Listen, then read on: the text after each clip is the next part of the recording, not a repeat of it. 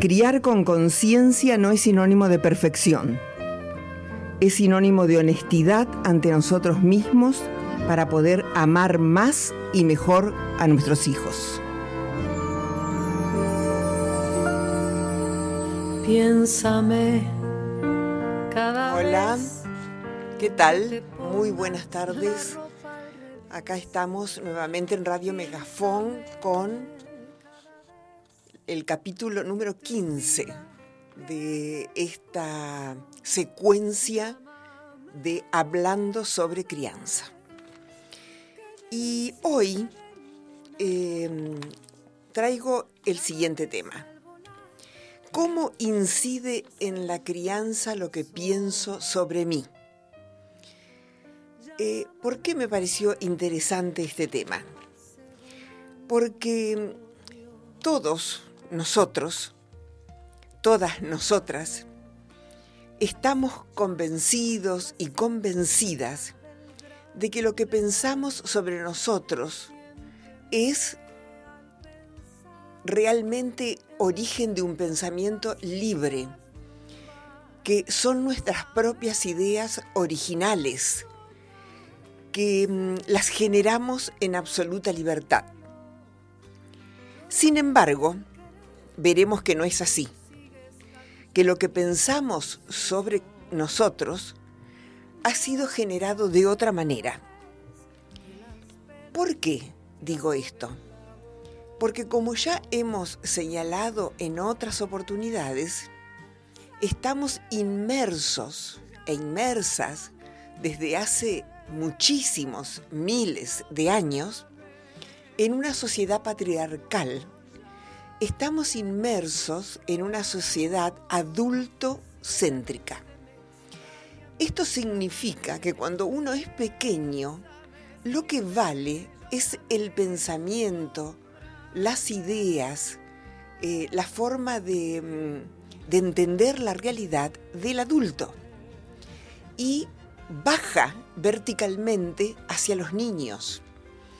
Es muy difícil encontrar adultos que, que eh, atiendan lo que realmente el niño piensa, cree, desea y necesita. Porque todos fuimos criados de esta manera.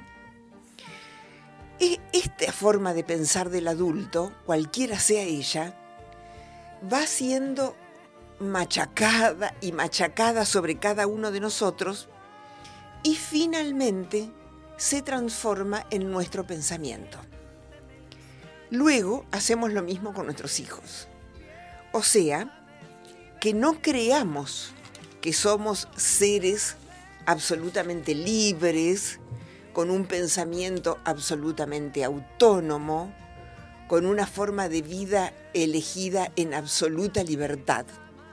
En realidad, en la mayoría de los casos, repetimos lo que han deseado, esperado y dicho sobre nosotros. Veamos un poquito cómo es. Apenas nacemos, e incluso antes de nacer, hay alguien, por lo general nuestra madre, que ya dice cómo somos. Por ejemplo, puede decir, ay, esta niña es re tranquila, a diferencia de Juancito o de Pedrito, que era re inquieto. Ni siquiera nos han visto, ni siquiera nos hemos podido manifestar, pero ya nos nombran de alguna manera. Cuando nacemos y cuando empezamos a manifestarnos, nos nombran con diferentes calificativos. Por ejemplo, pueden decir que soy llorón, que soy inquieto, que soy exigente o demandante, o que soy tranquilo y silencioso, que este niño se arregla solo, qué maduro que es, cuando en realidad una característica fundamental del ser recién nacido y del niño pequeño es la inmadurez. Pero según como mamá nos vea, podemos ser maduros. ¿Cuál es el problema de ser calificados de esta manera? Bueno, según lo que yo alcanzo a ver, son tres los problemas. Por una parte, no está hablando de lo que soy, no está nombrando lo que realmente son mis rasgos más originales, sino que esa mirada que cae sobre mí y que me dice que soy maduro o inmaduro, tranquilo o inquieto, y etcétera, etcétera, es una mirada que viene de la experiencia de otra persona, que en este caso es mi madre. O sea, es una mirada que se hace desde un determinado cristal, desde la experiencia de una vida ya vivida. O sea, es una proyección. Mamá proyecta sobre mí o sobre el niño, sobre su hijo, lo que ha vivido y lo que ha experimentado. No está hablando de mí, está hablando de ella. Este es un problema. El otro problema que veo es que una vez que nos pusieron un calificativo, que nos nombraron de alguna manera, lo que ven los adultos es eso.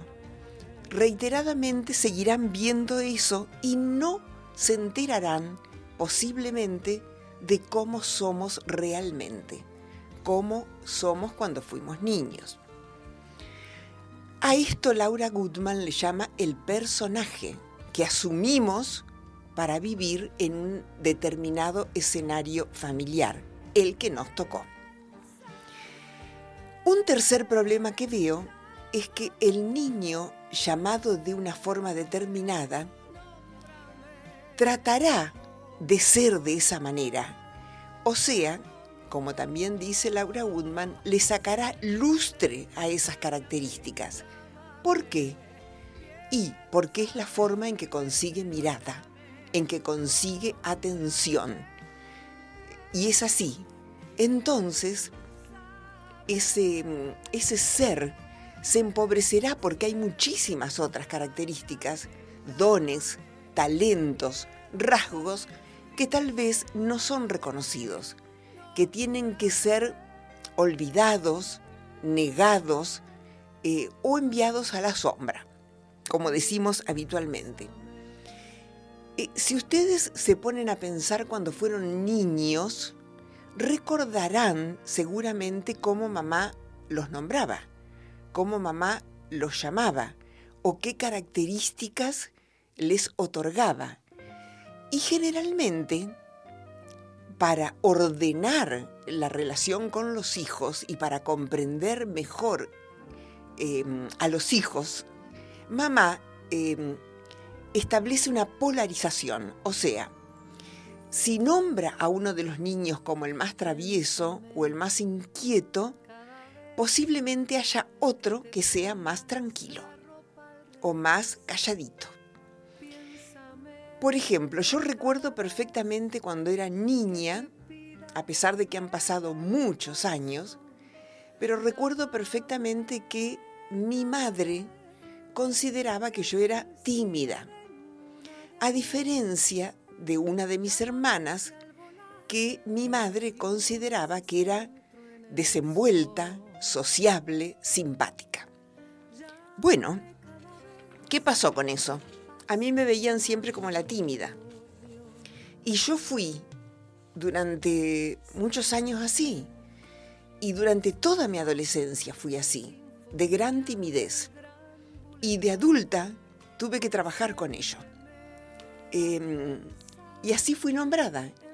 Y posiblemente haya sido muchas otras cosas. Es más, muchas veces eh, en el marco de mi familia yo tenía la sensación de que en definitiva y en el fondo no se daban realmente cuenta como yo era. Pero yo era la niña tímida y callada. Y así crecí. Por ejemplo, si mamá considera que un niño, que su hijo es llorón, ¿por qué lo hará? ¿Por qué considerará que es llorón cuando en realidad el llanto es la forma que tenemos todos cuando fuimos niños de comunicarnos y de manifestarnos? No hay otra manera. Mamá considera que el niño es llorón porque no lo puede tolerar. O sea, porque excede lo que ella puede tolerar. O considerará que su hijo es muy demandante porque no tiene con qué responder. ¿Y por qué le sucede esto? Porque eso es lo que está en su experiencia, porque eso también es lo que ella vivió. Posiblemente el niño no sea ni llorón ni demandante, solo necesite eh, ser tomado en brazos, acunado, acariciado, hablado.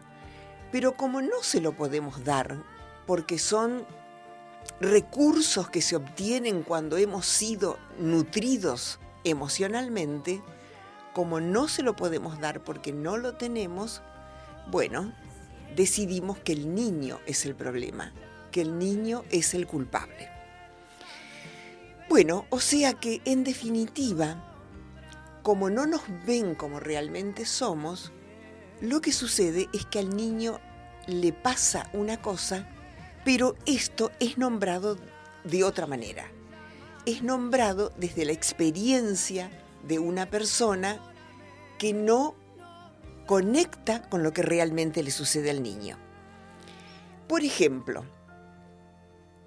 si en casa soy nombrada como la más buena de todas las buenas, porque mm, me ocupo de ayudar a mamá o de ayudar a la abuela, bueno, si esto se insiste y se repite y se repite, creceré sintiendo, pensando y creyendo que soy la más buena de todas las buenas.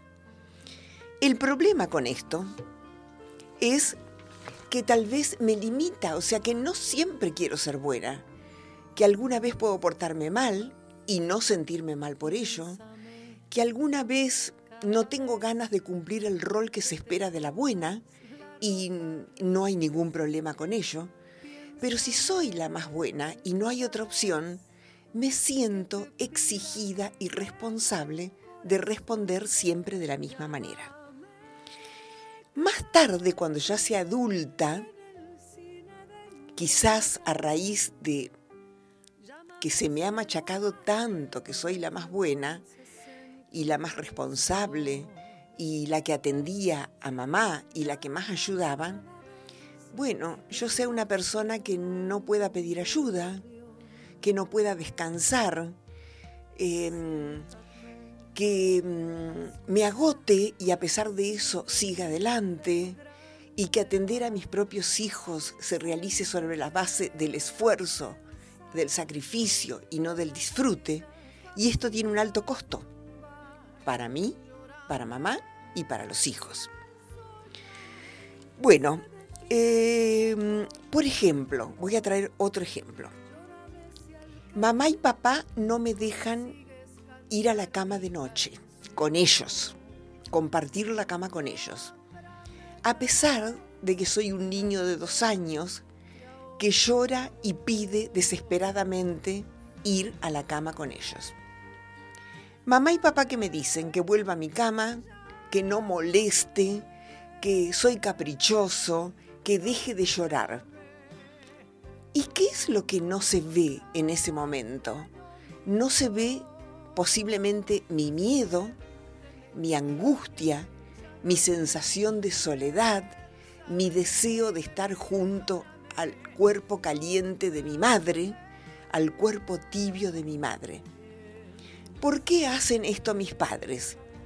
Tal vez porque piensan que así me haré más fuerte, que así aprenderé a resolver las cosas por mi cuenta. ¿Y por qué hacen esto ellos? porque lo mismo les sucedió. O sea, todo lo que hacemos cuando somos adultos y tenemos a nuestros hijos, si no hemos tomado conciencia de nuestra propia historia, repetimos lo que vivimos. ¿Qué falta en esta escena? O sea, si fuéramos más conscientes de lo que hemos vivido, ¿qué falta en esta escena? Bueno, falta una mamá y un papá que se pregunten si realmente es necesario exigirle al niño que vuelva a su cama, si realmente su hijo es un caprichoso o un llorón, o si está necesitando otra cosa, ¿no? O si está necesitando calor de papá y de mamá. Cuando somos pequeños, como no tenemos ninguna posibilidad de usar la palabra, esto sucede, lo que voy explicando, porque a la palabra la ponen otros. O sea que los otros son los que nos nombran, porque nosotros no tenemos posibilidad. Entonces, así como antes de nacer ya nos calificaron de alguna manera, una vez que nacemos, porque no comprenden que lo único que hace un niño es expresar sus necesidades, de alguna forma, llorando, pidiendo, haciendo un berrinche, queriendo dormir con papá y mamá, algunas veces enfermándose, o no queriendo comer o comer demasiado, como esto no se comprende, entonces somos nombrados llorón, terrible o tímido, insistente, exigente, aragán, inteligente, responsable, maduro o inmaduro. Y así, a lo largo de los años y de la vida, todos vamos acumulando un conjunto de palabras con las que hemos sido nombrados. Estas palabras se reiteran porque somos de esa manera para mamá y para papá. Y finalmente terminan constituyendo nuestro pensamiento sobre nosotros, sobre el mundo y sobre los otros, porque también armamos nuestra propia lente con determinado color. Por supuesto que estamos absolutamente convencidos de ser así y estamos convencidos de que somos así porque nosotros lo vemos. Pero es lo que se fue construyendo desde que fuimos pequeños. Pero como estamos convencidos, que a nadie se le ocurra decir lo contrario, porque nos ofenderíamos muchísimo. Bueno, no solamente papá y mamá nos nombran y nos dicen cosas, nos dicen cómo somos, sino que además todos nosotros, o casi todos nosotros, nos criamos en el marco de una familia. Y en el marco de esa familia había distintos roles. Y el rol que, que me fue asignado a mí era importante que yo lo cumpliera para que los otros pudieran cumplir los suyos. Supongamos, si en una familia hay uno de los hijos que es el que ayuda a mamá o ayuda a la abuela, los otros tal vez sean los que estudian, por decir algo. Bueno, si yo dejo de cumplir mi rol, se desacomodan los otros y posiblemente se genere un conflicto familiar. O sea que esos lugares asignados dentro de la familia y nombrados por los adultos que nos crían, no solo se ponen en palabras, sino que también se ponen en acción en el escenario familiar, complementando los roles de los distintos miembros. Y de ahí su potencia. Nosotros queremos criar hijos más libres. ¿Cómo hacerlo entonces? Si venimos con toda esa carga, si venimos con un cúmulo de creencias, de pensamientos y de ideas que en definitiva nos han empobrecido, porque hay muchas otras características nuestras que no pudieron manifestarse. ¿Cómo hacemos?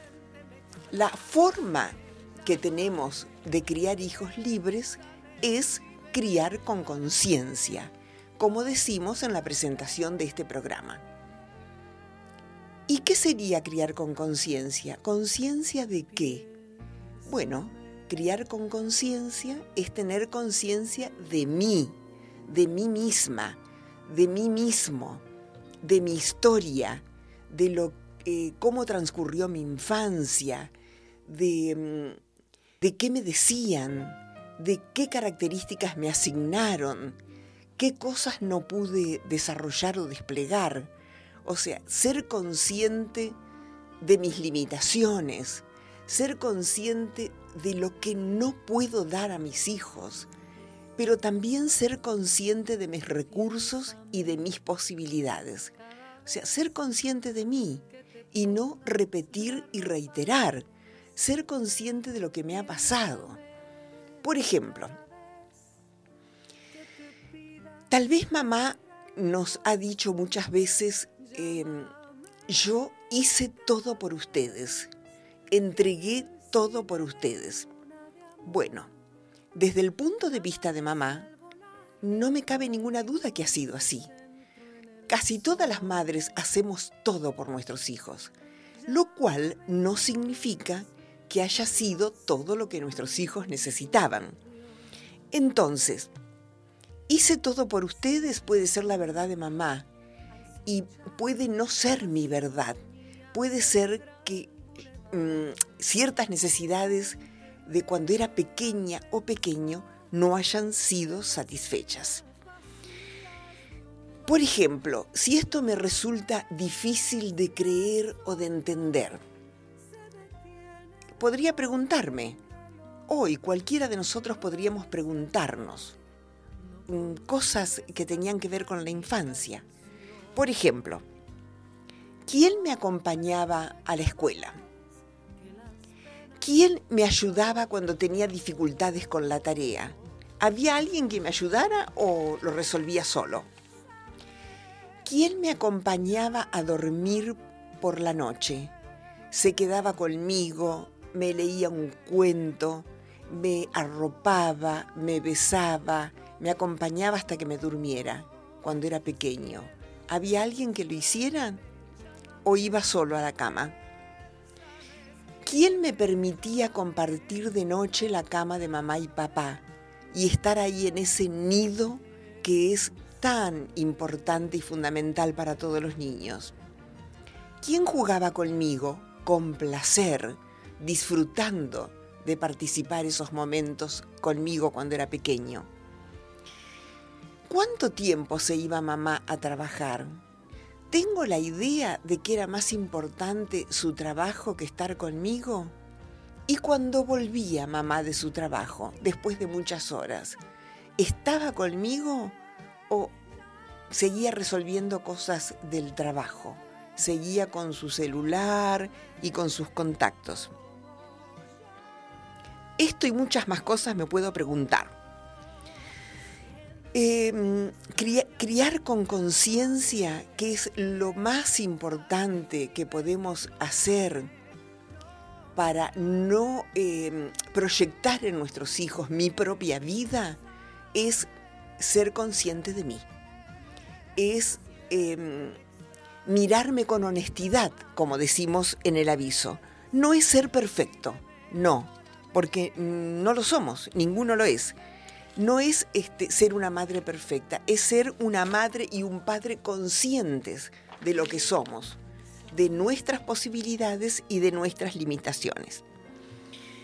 Em, nuestro mundo interior es mucho más rico de eso que nos dijeron, muchísimo más. Y solo podré em, comprenderlo y conocerlo si me doy cuenta que todo eso que creo de mí no es realmente así. Quisiera tener alguna idea de si realmente estoy mirando a mi hijo como es y no le estoy proyectando todo lo que yo pienso? Bueno, una forma, un indicador, una manera de darme cuenta si realmente estoy mirando a mi hijo como es, es tratar de pensar y de darme cuenta y de comprender haciéndome esta pregunta. ¿Qué siente mi hijo? ¿Qué le pasa a mi hijo en lugar de centrarme tanto en lo que hace? O sea, en su comportamiento. Supongamos, si el niño llora y no se puede dormir, en lugar de centrarme en ese comportamiento y decirle, este niño es un llorón, pensar ¿Qué le está pasando para que llore? ¿Qué sentirá? ¿Qué necesitará? Entonces no lo calificamos, sino que tratamos de conectar con lo que siente el niño. O sea, en definitiva, para no proyectar sobre mis hijos o sobre cualquier niño, puede ser mi alumno, eh, cualquier niño que esté en contacto con mi vida, para no proyectar eso que yo creo que es, porque es lo que yo he vivido, o sea, para mirarlo sin el cristal que me nubla la vista, lo único y más importante que puedo hacer es tomar conciencia de mí misma. O sea, tratar de criar de manera consciente. Bueno, llegamos hasta acá con este tema, un tema que da muchísimo, para muchísimo más, y recomiendo un libro, un libro de Laura Goodman, que se llama El poder del discurso materno. Es un libro muy, muy interesante para comprender este tema. Muchísimas gracias y nos vemos el próximo martes. Muchas gracias, Fran, por tu ayuda. Gracias a todos. Criar con conciencia no es sinónimo de perfección. Es sinónimo de honestidad ante nosotros mismos para poder amar más y mejor a nuestros hijos.